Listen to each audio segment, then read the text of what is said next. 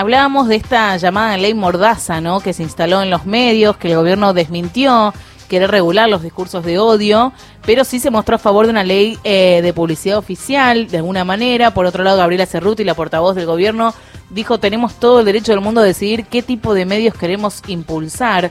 Eh, el debate, ¿no? Lo que está eh, sobre la mesa es cómo prevenir los discursos de odio sin caer en la censura, ¿no?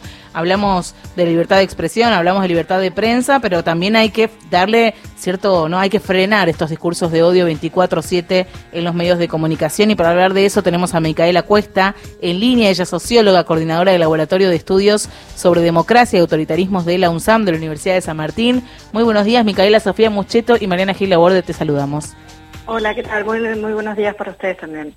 Bueno, Micaela, queríamos hablar con vos acerca de, los discursos de odio, ¿no? Que tanto se están mencionando estos días en los medios de comunicación. Sí. Eh, bueno, nosotros eh, venimos investigando eh, esta categoría muy ambigua y polémica, como quedó demostrado estos días, hace un par de años. Y nuestro objetivo es buscar especificarla, o sea, no todo el discurso de odio, expresiones de distenso, de conflicto, de, no sé, de inclusive algunas expresiones de agravio no entran de eso, dentro de esa categoría. discurso de odio lo que busca es eh, identificar aquellas enunciaciones en la esfera pública, y con la esfera pública me refiero también a la esfera digital, a las redes sociales, eh, que busquen promover, incitar o legitimar formas de la discriminación, la, la deshumanización y la violencia que puedan traducirse en acciones violentas, o sea, en formas de segregación, de exclusión, de violencia física, por supuesto, y en, el extremo de genocidios. Eso está estipulado, eso no es cualquier cosa. eso es en una democracia que se, que se quiere radical y profunda, la, el, el, acuerdo entre cruzados de que nadie va a querer y buscar legítimamente eliminar a otro. Estamos claro. hablando de eso. Digamos que es, es, repudiable, por supuesto, la descalificación eh, personal eh, de cualquiera, en cualquier sentido, ¿no? Pero el discurso de odio es mucho más que eso. Exacto, sí, sí, obviamente uno puede estar más a favor de alguna eh, persona o grupo de personas, porque otra de las cosas que eh, contempla la categoría de discurso de odio es que esas, esas agresiones suelen estar eh, destinadas, digamos, a personas o grupos de personas en función de pertenencias culturales, o sea, en función de identidades sociales, grupos religiosos, étnico-raciales, de género, políticos. entonces uno puede efectivamente en una democracia discutir acaloradamente puede, eh, inclusive en esa discusión, eh, utilizar, qué sé yo, un lenguaje irónico, algo lesivo, pero lo que no puede, y eso, digo, eso lo que no puede lo establecerá la sociedad, ¿no? Pero lo que uno cree que no podría hacerse en una democracia es incluir en ese tipo de juego, de juego político, de juego social, porque esto excede lo político, de juego social el deseo explícito y enunciado públicamente de desaparecer a otro. Claro, lo que no se puede hacer es en nombre de la libertad de expresión agredir libremente, descalificar constantemente y encima incitar al odio. Claro, sí, porque cuando se habla de discurso de odio, para mí es un error también eh, ponerlo como lo otro de la libertad de expresión. Claro. Lo que está en juego en el debate, creo yo, creemos nosotros desde el laboratorio eh, del discurso de odio, lo que está en juego en él, no por fuera de él, es la libertad de expresión. Porque este tipo de discursos, por lo menos lo que nosotros registramos en la, en, esfera digital a partir de nuestros llevamientos, lo que producen en muchos casos, ese asedio permanente, violento hacia ciertas figuras, es el silenciamiento del asediado. Entonces, la exclusión del asediado de la posibilidad de participar de la ágora pública o de la esfera pública. Entonces, lo que, estamos, lo que está en juego en el, debate es la libertad de expresión, pero la garantía de la libertad de expresión, no su límite, ¿no? Claro, la pregunta sería cómo cuidar la otredad, digamos, eh, sin censura, ¿no? Sí, la garantía sería cómo hacer que todo, todo aquello que alguien percibe como una alteridad a un otro no sea presentado públicamente como una amenaza para esa para la supervivencia de ese de ese sujeto que, que, está percibiendo al otro como amenaza, ¿no?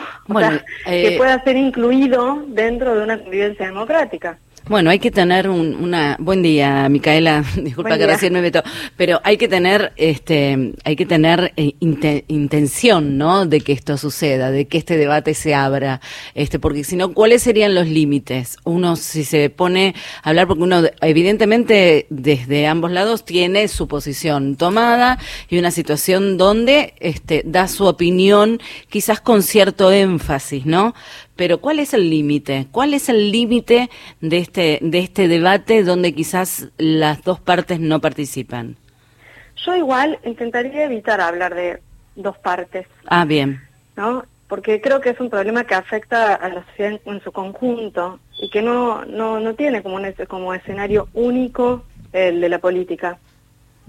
O sea, el discurso de odio, al menos lo que venimos indagando nosotros, eh, penetra en, los distintos niveles de la sociedad y tiene carriles y cauces que salen del cauce político, inclusive el cauce eh, mediático hegemónico.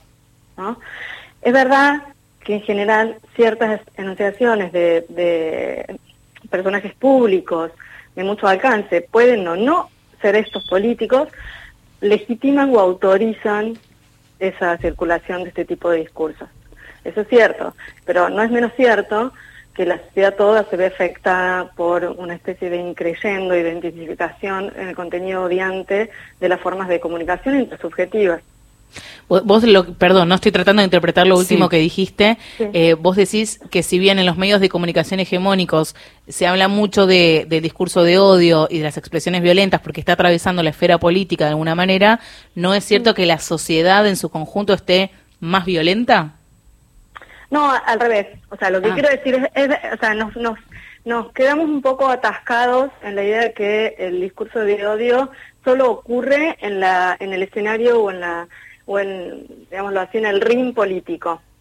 En los y en los medios también, imagino. Y, en los medios hegemónicos. Lo que yo querría decir es, puede que ese sea uno de sus escenarios privilegiados, pero no tenemos que perder de vista que esos discursos de odio, o sea, esas incitaciones a la violencia, modos de distorsión, banalización o negación de acontecimientos violentos, contemporáneos o históricos inclusive, se despliega y, desarrolla eh, en, un, en un escenario que no es estrictamente el político y que es las redes sociales y son las que constituyen la forma de la interacción cotidiana. Sí. Eso es lo que digo. Entonces, deberíamos ser, deberíamos atender, creo yo, porque me parece que este, esta es la ocasión, a esos dos registros. Entonces, reconocer tal vez que efectivamente en la política eso se hace eh, por razones obvias, porque la política, eh, una de las definiciones de la política es que, se inscribe en, la, vida pública, digamos. La publicidad es una de las dimensiones de lo político. Por eso es que tenemos la sensación de que ahí es donde mayor circulación tiene. Micaela... no pensamos la permeabilidad que esos discursos o el cauce eh, cotidiano normal por fuera de, de esos canales que tienen también esos discursos y que erosionan el lazo democrático de la sociedad toda. Eh, entro en este debate, ¿no? Donde la sociedad también eh, tiene esta parte, ¿no? Esta parte de, de, esta, de esta violencia verbal, podemos decir, este discurso de odio. Si uno entra a Twitter, que es una de las redes sociales más complejas, podemos decir, en lo que tiene que ver con los haters, odiadores o lo que sea, digo, hay, eh, hay muchísimo allí y ahí no hay regulación que valga, ¿no? No, claro. Y, y nosotros inclusive tenemos datos significativos en relación a eso. Efectivamente, Twitter es donde mayor discurso de odio circula. Eh, los usuarios explican eso o sea, justifican, justifican finalmente la circulación de los discursos de odio eh, aduciendo distintas razones, o sea, algunos dicen, bueno, eh, Twitter es la ley de la selva, o sea, ahí todo vale, y es natural que todo valga, es una especie, es una especie de estado de naturaleza donde la violencia está legitimada, no está regulada por supuesto, eh, eh, la otra la otra cuestión por la cual se trafican o el otro mecanismo por el cual se trafican discursos de odio que después terminan como corriendo el límite de lo que está bien y está mal decir es la memificación. O sea todo todo puede ser objeto de, de, un meme no sin reparar en la violencia que, que la circulación de meme pueda producir a quien está siendo agredido ahí.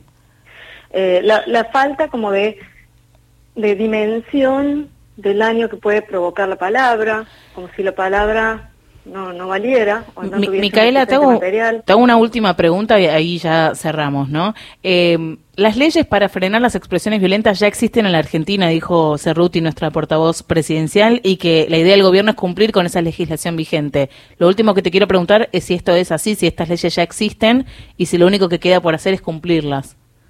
No, por supuesto que existen leyes que, eh, digo, hay un, hay un ordenamiento jurídico que legisla sobre incitación a la violencia, calumnias, injuria, eso ya existe.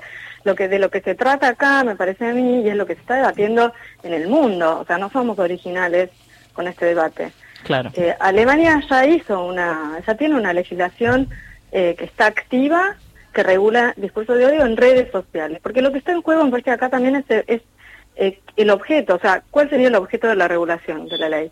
No son los medios hegemónicos necesariamente, Sí. ¿no? O al menos eso es lo- lo- esos no son en las leyes que existen que regulan discursos de odio, que lo que están regulando son contenidos de redes sociales y están obligándole a los propietarios de las redes sociales, que son cuatro multimillonarios, que, que controlen, porque la, el, el, digo, la reproducción de, de contenidos con mucha intensidad violenta es redituable para esos propietarios, porque Bien. capturan la atención del usuario y tienen por lo tanto más publicidad.